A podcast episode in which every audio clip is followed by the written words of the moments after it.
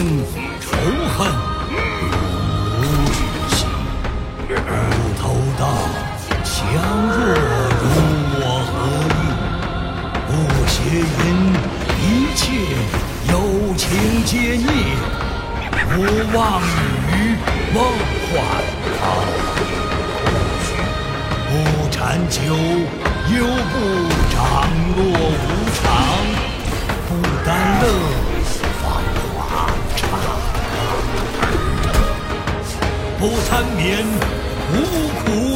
解脱。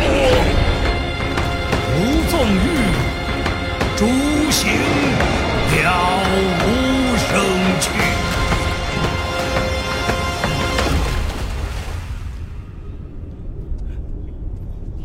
享受思考的乐趣，拥抱变化的无常。全球首个正三观的双人脱口秀聊天节目《社会大白话》，说白话不白话。赵先生度的明白，待您一期一白话。既见未来，为何不拜？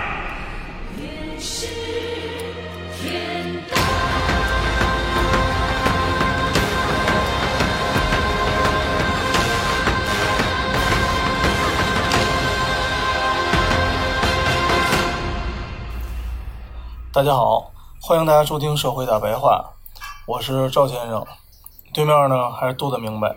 大家好，嗯，我们这一期更新的时间稍微有点长啊，嗯，又忙上了，对，又又忙上这一波了，主要是现在内卷卷到我们这块儿了，嗯，对，我跟杜的明白这边都给卷的也都给卷够呛，对，哎，这也是百忙之中赶紧给大家先献上一集吧，嗯，还请大家见谅了。就抽空聊一集，抽空赶紧聊一集吧。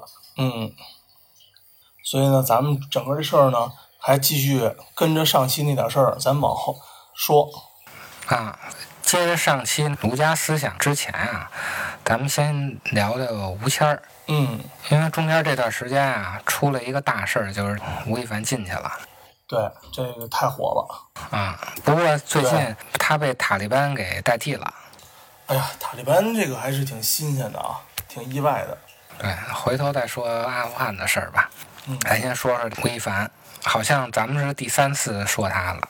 哎呀，人红是非多呀。对，人红是非多。对不过确实啊，他身上聚集了很多现代性的典型特征，嗯，从这个 EXO 到吴亦凡，到现在的吴谦儿，我们如果不把它看作是一个明星从大火到凉凉的过程啊，咱们给它看成一个产品，一个商品。嗯，而整个过程呢，是产品从大卖到出现质量问题，咱们就更能看到吴谦儿事件背后反映出的问题了。它就是资本对人的异化。对，现代广告啊，起源于十九世纪末、二十世纪初的那会儿。现代电影啊，也是起源于那会儿，所以它是伴随着电影的发展同步进行的。咱们国家呢，在改革开放后，也就慢慢出现了这些明星代言。资本呢，就发现用明星代言能给企业带来巨大的利润，于是呢，有的人就想通过一套方法论来准确的制造这种明星。嗯，比如港台、日本八十到九十年代所创造出来大量的明星，通过一系列的培养啊，其实就有点像咱们现在的鸡娃似的，对，从星探发现你到培养你，整个的一套流程，各个方面的专业能力都非常出色啊。TFBOY 嘛，典型的就是 TFBOYS 是现在的呢，就咱那小虎队，对吧？小虎队，对，小虎队，咱们看到现在啊，活跃在娱乐圈的，通过那套系统制造出来的明星，他整个的综合素质确实要强一点儿，嗯，演戏呀、唱歌什么跳舞反正都行。但是在没有互联网的时候啊，产生一个家喻户晓的明星是非常难的，投资回报时间非常长，对，而且充满着不确定性。这套模式弄下来，二十个里头能火一个，很有可能是你投了大量的人力物力，最后这明星没火。也就是说，他作为一个产品没人买。尤其中国改革开放以后啊，出现明星这种产品，和西方资本主义国家搞了多半个世纪这种形成产业链的没法比的。咱们是刚开始，从八十年代，所以咱们国家的造星运动啊，更加的充满不确定性。而资本呢，最讨厌的就是不确定性，对最接受不了的就是投资回报的时间太长。对，还没谱。对，我十个没没准都打水漂了。所以中国在产业资本阶段，也就是刚起步的这个刚改革开放这个阶段，它是没有一套系统的科学的造星方法的，资本也不愿意大规模的往里边投。但是到了互联网时代就不一样了，尤其啊，到了一二至一三年左右，社交平台全面爆发。那会儿啊，就开始什么微信啊、微博啊。一二年、一三年还没有抖音呢，应该对，就是应该微信、微博。双微。对，双微。那会儿新浪微博应该是最火的时候，最值钱的那会儿嘛。嗯。社交平台全面爆发，有了基本的平台资本主义的雏形。这时候人们呢也发现了，互联网造星比传统的造星更加的具有。确定性，因为它可以通过操作热搜、操作流量。哎，我记得今天好像新浪微博又出事儿了，告诉说我们这热搜是什么，有一套哦，对对对，啊对，啊对。不过确实啊，就算他自己澄清了，他也是能通过花钱把这个东西提上去的，有这么一套流程。哎，你们应该经常买热搜吧？对。是吧？流量和热搜变成一种可以操作的事儿以后啊，我的 ROI、我的 CPM 都是可以量化出来的了。而且这些明星是可以批量生产的，也可以在同一个产品下做这个差异化的细分。有那个唱歌唱得好的，有长得好看的，有跳舞跳得好的，还有说唱的，还有一个犯神经病的，就杨超越那样的。反正他就是各种的类型的都给你弄一点儿。于是。一四年，大量的资本就入驻了这个领域，因为投入以后能看到确定的回头钱儿，投资有了确定性，而且是暴利，那大量资本就引入了。吴亦凡也是从一四年单方面和 EXO 解约的，所以这个时间线是一样的。他为什么一四年解约？因为一四年大量的资本进入到了中国大陆的娱乐造星市场里头去。嗯。而且一开始，明星和商业的结合呀，一般都是代言。对。可是后来，人们就开始直接消费明星本身。这种现象就是咱们小时候学的成语啊，“买椟还珠”。如果说过去明星还是拉动实体产品的一个催化剂啊，现在明星本身已经彻彻底底的变成一件商品了。互联网就是制造他们的流水线。为什么现在的明星不如以前的明星了呢？就整个综合素质啊，就是因为资本家他制造商品肯定是成本越低越好，时间成本也需要很低。对，咱给它模拟成你造一样东西啊，比如说你如果一个商品原来造价是一百，我卖二百，现在造价五十，我还能卖二百，我当然选择新的制造方法，也就是。从这个传统的培养明星方式，我要变成互联网的制造流量明星的方式。所以，为啥流量明星这种模式中国搞得要比日韩要好呢？也比港台要好呢？基数大吗？它这个东西就像工厂升级流水线一样。如果老的生产线还能挣钱，我是有沉没成本的，我是有路径依赖的，我就不太愿意更新换代。就跟日本到现在。为什么还那个使钢镚？就因为它满大街都是那头泵的买水的机子，它有沉没成本，它有路径依赖。而中国原来啊，这个生产线本来就不挣钱，或者压根儿就没有生产线，它就能直接引进这个新的生产线，它没有沉没成本，它没有负担。所以吴谦的这个凉凉啊，就是一次明星产业的三氯氰胺事件。那些找他代言的企业。不可能一点不知道这个产品的质量隐患，这些大企业都会有背调的。但是为什么还要用呢？就是因为它流量大，嗯，它 CPM 低，出现质量问题的时候，我直接发个声明，终止合作。对对对对，没错。我也不知道他他妈的犯法了呢。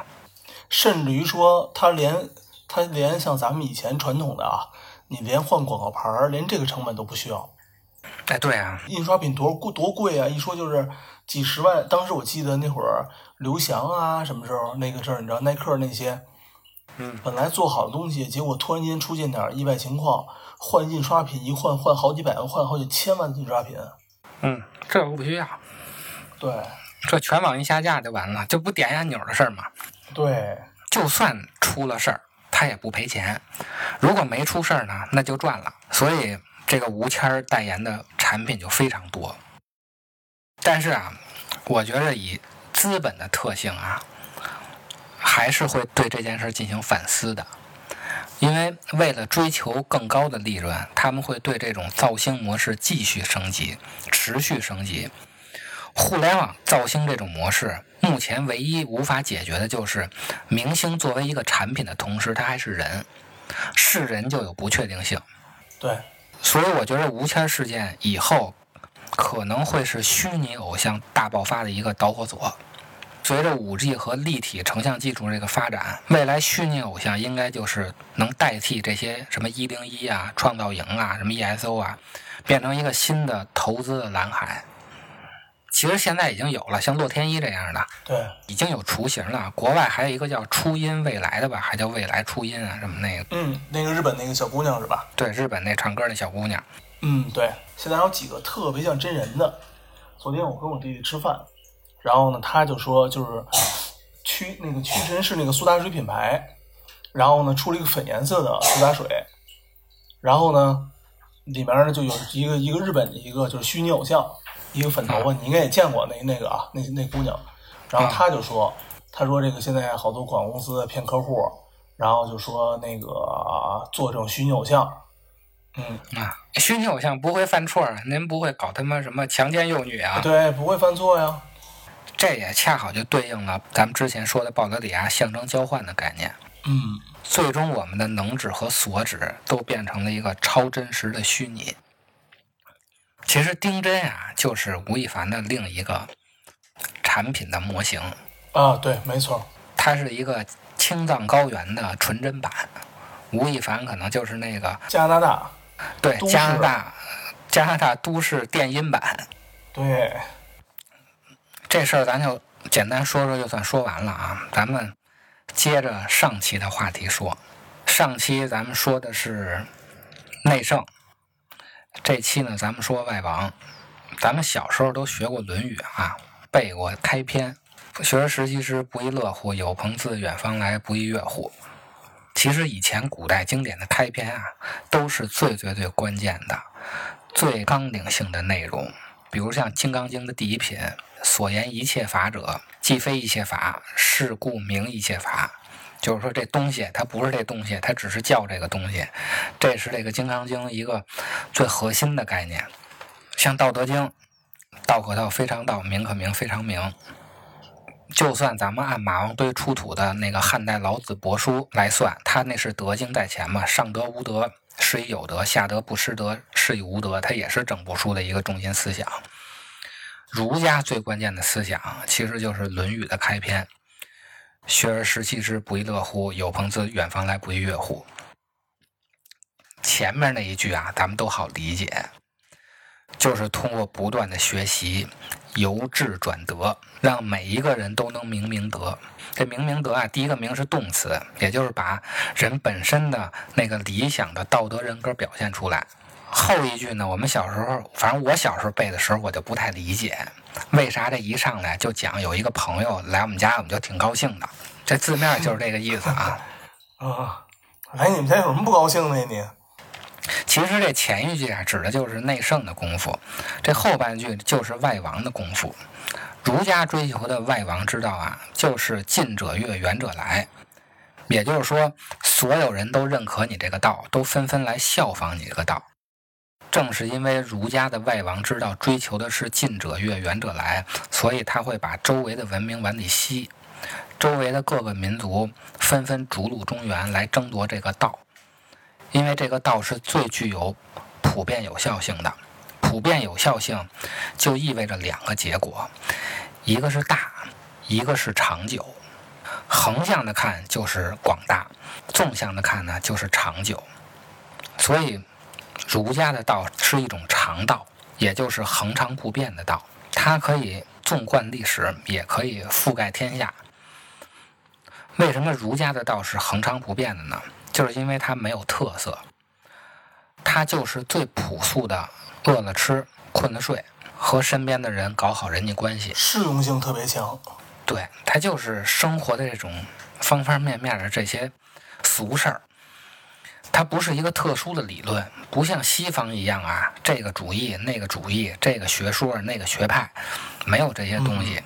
儒家思想不能看作一套学说、一套理论，也不能看到一个主义，因为凡是学说、理论都是相对某一个点说的，它会局限于某一个特点上，不可能恒常不变，不可能是可久可大的。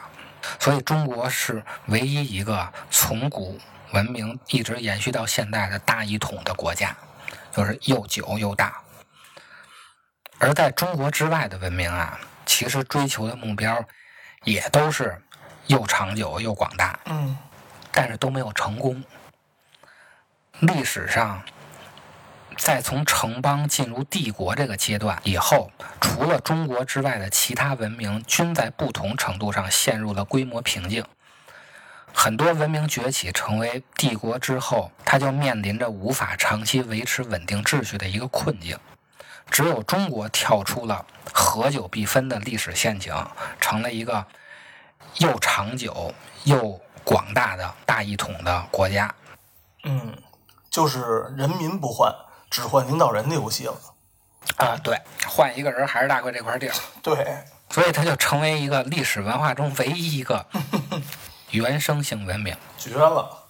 欧洲其实也不是原生性文明，英国都是安格鲁萨克逊人，他也是后来去的。北美、南美就更别说了，澳大利亚。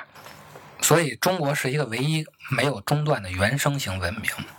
那些小的文明啊，咱就不说了，它连大都算不到。像罗马帝国就算大的了，但是也没有长久。奥斯曼帝国也算。比较长久、疆域又大的了，但是到现在不是也没有了吗？包括后来欧洲资本主义兴起以后搞那个殖民地，像日不落帝国，它也是希望变大嘛。但是大了没多少年，打完二战以后，殖民地一独立，不也就都完了吗？也就大不了了，就剩那英伦三岛那块小块地儿了。现在他妈英伦三岛还他妈闹分裂，对，自己那块都他妈快分了，你就别说什么日不落了。欧洲又想搞大的，搞了一欧盟，英国脱欧了。美国呢也想大，先打的朝鲜输了，越南又输了，伊拉克最后这不阿富汗也他妈的走了吗？也没大了，估计现在可能也久不了了，八成以后会分裂。反正那个加利福尼亚肯定会那个什么的，会独立的，其他地儿不好说。加州毕竟太火了，对，可能会独立。虽然他们都没有成功啊，但是你也可以看出来。每一种文明都在追求又长久、统治面积又大，都在追求纵向的长道和横向的长道。咱们其实也可以看出啊，比较这两种文明或者这两种制度的同时，规模效应是一个无法被忽略的。就是你五千人的小国和他们十亿人的那国家那个统治模式是完全不一样的统治理念，不是一趟事儿。对，它不是一趟事儿。一般来说，大的问题好解决啊，靠武力征服就可以实现了。那像蒙古帝国那样的，从他妈紧东头打紧西头。但是九的问题就不好解决。嗯，像那个乾卦上九就说“亢龙有悔，盈不可久”。为什么说盈不可久？就是因为越大系统就越复杂，国家稳定的条件就越多。所以希腊城邦那种制度放在现在是没有什么参考价值的。太小了，毕竟三五百人的东西，一个屯儿，还他妈没咱们居委会人多呢。嗯，象牙山嘛。哎，对，象牙山嘛。那咱们是靠什么保证又长久、国土面积又大的呢？其实就是大学里所说的协举之道。这个协就是和的意思，矩就是矩形，就是方块。协举之道呢，就是要合成一个方形。这样才能具有稳定，才能和谐。这个对应《易经》里说的就是什么呢？就是保和太和乃立真。保和就是保持合作成一个方形，这样才能形成一个覆盖面非常广大的和谐社会。非常广大的和谐社会就是太和，所以咱故宫里头有保和殿，有太和殿，就是协举之道的意思。如果你要是非用武力去征服别人，要么就是别人隶属于你，要么你就是隶属于别人，这就不能形成协举，天下就不能平。平天下不是踏平天下啊，是让天下变成平的，没有凸起。像西方列强那种殖民统治，或者像美国这样的世界警察，它都不是协举之道。所以从这里看啊，中国从来不是一个帝国。中国的这个扩大是通过周边文明的不断加入、同化来扩大文明的范围的。也就是有朋自远方来，不亦乐乎。所以《论语》里啊，一上来其实就把中心思想给说出来了：“学而时习之，是内圣；有朋自远方来，是外王。”嗯。那么这里啊，就有一个新的问题。谁是天下的主人，或者说谁来管理这个天下？用现代的语言就是问政权归谁。中国应该是最早提出这个政权归人民所有的文明。姜子牙的六韬里头就说：“天下非一人之天下，乃天下人之天下。同天下之利者，则得天下；善天下之利者，则失天下。”黄宗羲在《明夷待访录》里说的就更明白了：“三代之法，藏天下于天下者也。山泽之力，不必其进取；行赏之权，不宜其旁落。贵不在朝廷也，贱不在草莽也。在后世方议其法之书，而天下之人不见上之可欲，不见下之可恶。法欲疏而乱欲不作，所谓无法之法也。”后世之法，藏天下于匡切者也。利不欲其宜于下，福必欲以敛其上。用一人焉，则疑其自私；而又用一人以治其私。行一事焉，则虑其可欺；而又设一事以防其欺。天下之人共知其匡切之所在，吾亦喜喜然，曰为匡切之事于。故其法不得不灭。法曰灭，而天下之乱亦生于法之中，所谓非法之法也。这两句话表达是什么意思呢？其实就是天下为公的意思。藏天下于匡切，其实就是私有制。只要搞私有制，必然就是利不欲其宜于下，福必欲其敛于上。这句话的意思就是吉尼税数越来越高。然后需要不停的建立新的法律，防止人们之间互相抢夺资源。最后就是法越多，乱得越大。大家从这里也能看出啊，马克思主义和中国的传统的政治思想是具有天然的共同性的。最终的理想都是天下为公。马克思讲这个就是去掉私有制嘛，藏天下于天下也是不能有私有制。所以马克思主义在传入中国后啊，经历了很短的时期的生搬硬套。王明那段时期啊，很快的就中国化了。然而，无法之法其实更难，因为无法之法必须建立在内圣的基础上，没有内圣做基础，无法之法就变成了无政府主义了。所以，大学里先说明明德，然后才是亲民，最后才是止于至善，这样你才能保证保和太和的那个境界。外王必须要有内圣的前提。同时，内圣也离不开外王。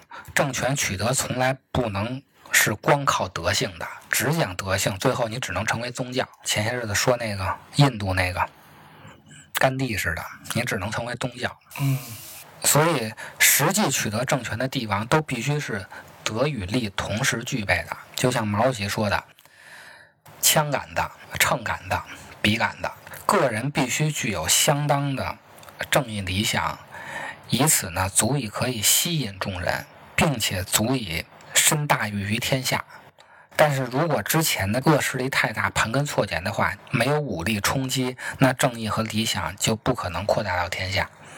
而当你德不配位的时候，王侯将相宁有种乎就来了，革命就来了。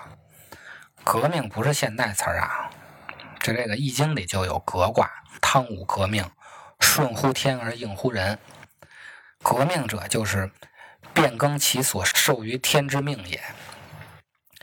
刚得到天下的时候啊，初代的那个统治者都是其德足以服众，其力足以御众的。但是这种情况它不可能一直保持下去，尤其古代啊，初代目虽然都是德足以服众，力足以御众，他虽然在某种情况下表现出一种超越性，然而这种元族和周延它只是一时的。但是后面的政权它是世袭制的，这世袭制就导致呢，当一代不如一代的时候，天之命便不再降于这里，它就降到革命者那块了。但是大家发现没有啊？这里有个问题：中国的思想它并没有系统的讨论政权归谁的问题，就是要民贵君轻，要亲民，但是却没有明确的说政权的所有者是人民。虽然他讲啊，大道之行也，天下为公，选贤与能，反正说的都说的都挺好的啊，但政权的获得还是受命于天，它不是受命于人，受命于民，都是顺应天命。这种东西结合到革命，因为革命就是变更其所受于天之命也。这么着一结合呢，就变成了王侯将相宁有种乎了。你不行就换我，我不行就换他。咱们俗话说的就变成风水轮流转了。这也促成了在中国这片土地上革命的循环，王朝的更替，老是这块地儿，只不过就是换个名字啊。对，城头变换大王旗。有的人批评这个东西，就是咱们没有民主的这种基因，看似是没有一个道统。都是靠什么枪杆来获得政权，但是正是这种王侯将相宁有种乎的革命循环，才让中国这个文明得以一直延续至今的。为什么这么说呢？这种革命的循环体现了中国一种独特的存在论的基础。如果我们把西方的 being 翻译成存在的话，那么中国的存在论翻译成英文就应该是 becoming，它并不是 being，其实就是我们俗话说的啊，终极的存在就是变化本身。如果追求 being 的问题，那就是在追求事物的本质。本质就意味着永远不变的自身同一性，也就是什么是什么。你一旦追问什么是什么？它既是一个将异己排斥在外的划界的概念，因为当你说什么是什么的同时，其实也在说什么不是什么。说一个东西是什么的同时，就代表着这一个东西不是其他很多的东西。老子里边说呀，“有生于无”，意思就是什么是什么，是很多什么不是什么挤压出来的。都知道那“刻”字儿吧？就咱干那个萝卜章都是阳克啊，公章都是阳克，把一堆不是剔除了，就只能是这个东西了。对，不是克的，你要克的那东西，你是要把那些不是你要那东西他妈克没了。所以它是有生于无，这个东西就是当你说什么是什么的时候，它就是将一己性排斥在外的一个划界的概念。虽然这种本质啊可以是永恒不变的。但是永恒不变的同时，也意味着它不会生长。不能生长，就意味着它不可以通约。不可以通约的结果呢，就是虽然它是永恒的，但是它可以被代替。我可以用另一个永恒来代替现在这个永恒。而且呢，如果是永恒的话，它就没有变化。没有变化，就意味着我不需要用时间来定义。它就不是在时间中的存在，那它只能是一个无实质的概念，而不是实际的存在，不是一个真实的存在。如果让存在具有时间性，那我们只能用变化来证明它。也就是说，变化是实际存在的唯一证据和时间的唯一尺度。既然这个存在啊，必须。实现为以变而在，那就至少需要两种不同的存在形式形成互动而产生变化。所以咱们都是什么呀？天地。阴阳、乾坤，这也就意味着我们是可以接受本质的变化的。既然我们是可以接受本质变化的，那我们就能够吸收一切异己，化为一个整体，就可以形成近者悦，远者来，吸收各种的移风易俗。只有是以变而在的这个规则，才有能力构建一套普遍叙事而得以解释生活的根本问题，并且有能力为其精神生活开拓无穷生长的余地。也就是说啊。能够长存的文明，必须对生活有着长久有效的解释，而且它是不可被代替的，否则就肯定会因它的解释能力不足或者脆弱而导致崩溃。既然啊，变化是我们精神世界的原规则，那么就是说，变化它是前提，而不是问题。也就是说，从中抽象出来的那个天地、阴阳、乾坤，它都是前提，而不是问题。而天地既然是前提，那它也就没有问题，它就没有讨论的必要。只有人才有问题，而人只有在和其他人的相互冲突中、相互互动中才有问题。嗯，也就是说，一个人他就算有问题，他也是天地的问题，而天地的问题。它不是问题，而是前提。两个人才会生事儿，生了事儿才有问题。或者说呢，一个人的问题是生命的问题。一个人是从哪儿来的，到哪儿去？嗯。但是两个人的问题就不会说我从哪儿来的。两个人的问题就是生活的问题。你爱从哪儿来从哪儿来。我现在要考虑的是咱们俩怎么一块儿他妈的相处，那就不是生命的问题，是生活的问题。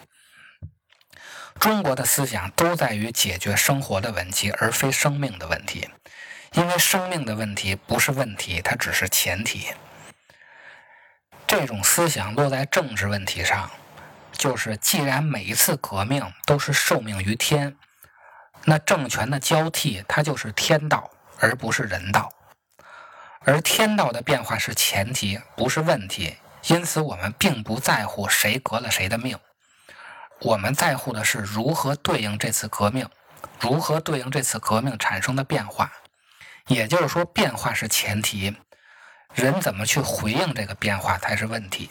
所以就是爱谁当权谁当权，但是我们想的是当权以后你怎么对老百姓好。中国的政治思想都是注重讨论如何治理国家，而不去讨论谁来治理国家。这种智慧啊，落在当下，我们就会看到，当新冠来了的时候，西方人都在争论前提，比如新冠的源头是哪儿，戴口罩是不是有人权，政府有没有权利隔离什么这个城市那个城市，而在我们看来，这些都是前提，它不是问题，问题是怎么活下来，活下来才有生活，存在才能继续存在。而为什么中国人啊都是这么做的，却不知道其中的理论依据呢，或者这个精神原则呢？就是因为咱们的思想啊太他妈普遍了，它普遍到一点特色都没有，普遍到了日常生活的各个方面，而让你看不出它是一个主义，或者是一种思想。日月交替，主义作中。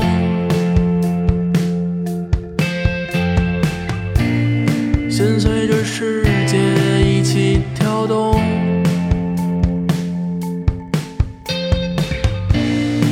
南北进退得一场空，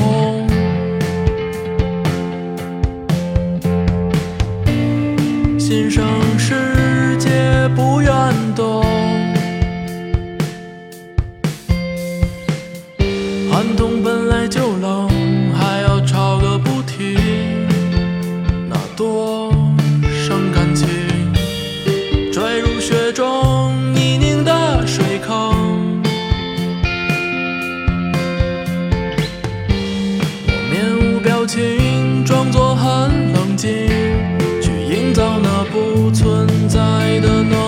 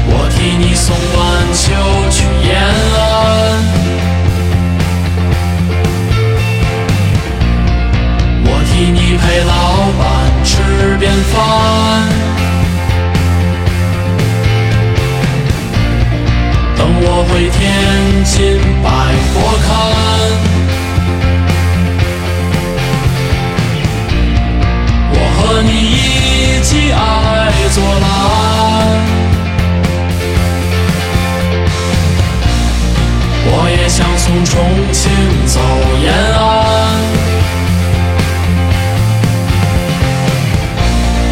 我也想抱着雨农装岱山，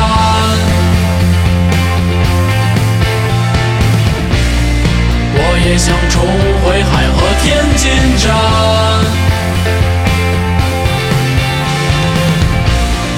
我也想梦中念作蓝，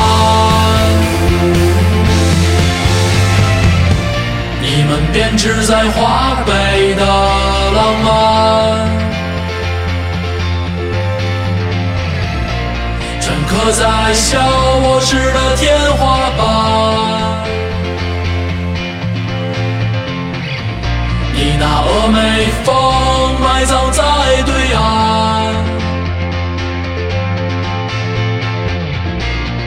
我还深处写满了不甘。